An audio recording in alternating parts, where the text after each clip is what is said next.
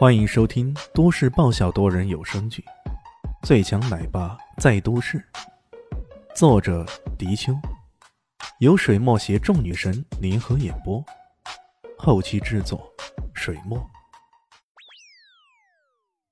第六百四十二集，马明阳本来没想撕破脸的，刚刚那做派其实是想告诉对方要见好就收，可没想到李炫是个愣头青。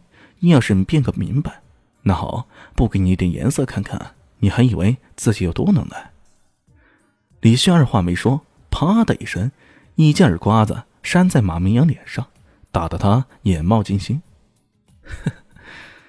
还有人有这种挨打的时候啊！我活了这么久，还是第一次见到呢。李炫笑呵呵的说道：“你……”马明阳捂着脸，他万万没想到。自己纵横京城，寻常的达官贵人见到他也都点头哈腰的，可是来了明珠市，居然还被人给打了，真是岂有此理！他眼里冒着火，怒吼一声：“后卫，你们都死哪去了？”眼看着他的护卫要出来，钱多宝瞪了叶恒良一眼：“你朋友要倒霉了，还不赶紧制止他？后果很严重，你知道吗？”叶恒良苦笑道。他呀，天王老子来了也阻止不了呢。这要是换了其他人，他可能还劝上一劝。可想想李炫当日对叶家时的情形，那痞靡一切的姿态，又岂是自己能劝得动的？要怪，只能怪马明阳自己作死，好端端给李炫打什么赌，现在赌输了，却又赖账。李炫不生气才怪呢。几个身材高大的保镖冲了出来，手上还拿着武器呢。哎呦，还真的想动武啊！动武好，我可好久没活动活动了。李轩根本不惧啊！马明阳咬牙切齿的说道：“干，给我干死他！这么大的耻辱，必须用鲜血来洗礼才行。”然而，让他感到无比惊讶的是，接下来不过两三个回合，他的那些百战百胜的保镖，居然被李轩三几下就打倒了。这家伙好像连半成功力都没使出来呀！这马明阳惊呆了，钱多宝也惊呆了，只有肖红阳心里明白，这个人可是连雷子猛家族以及冷月阁联手都杀不死的家伙。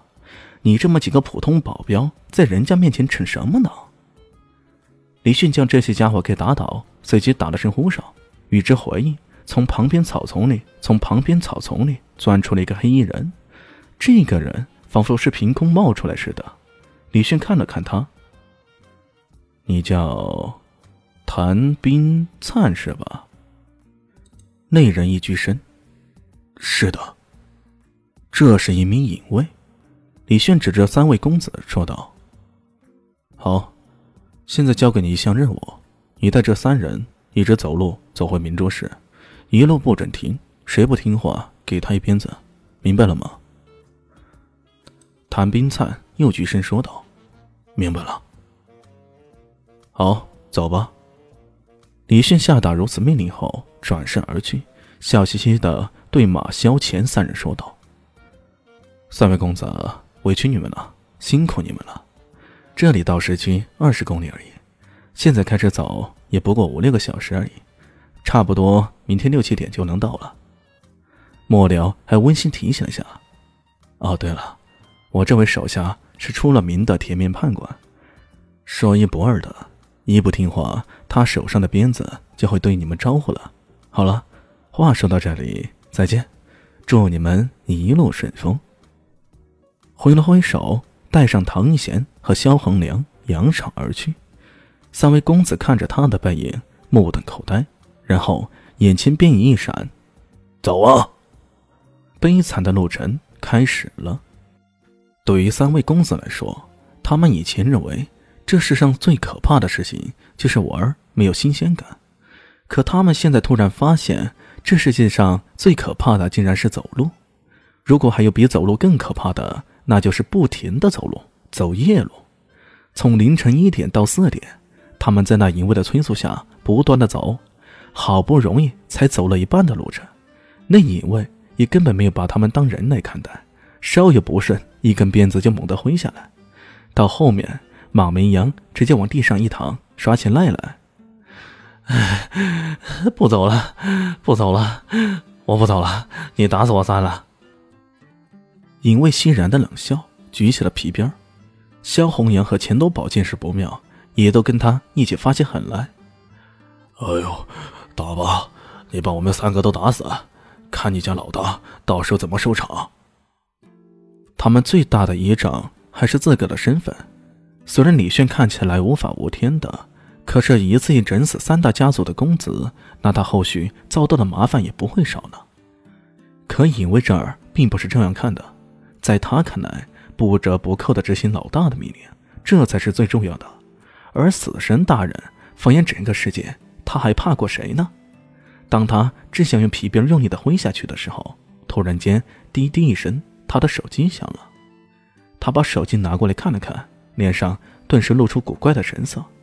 这时候，突然听到轰隆隆的车声，一辆小货车从后面开了过来。大家转头一看，这是一辆载货的小车，车头上面赫然装载着一头头大肥猪。看到他们几个，开车的人探出头来，问了一声：“喂，你们要不要坐车呀？”“哎，要啊要，我们要坐车。”三位公子打死都不愿意走路了。如果这时候有人捎上他们一程，他们付出多少代价也都愿意。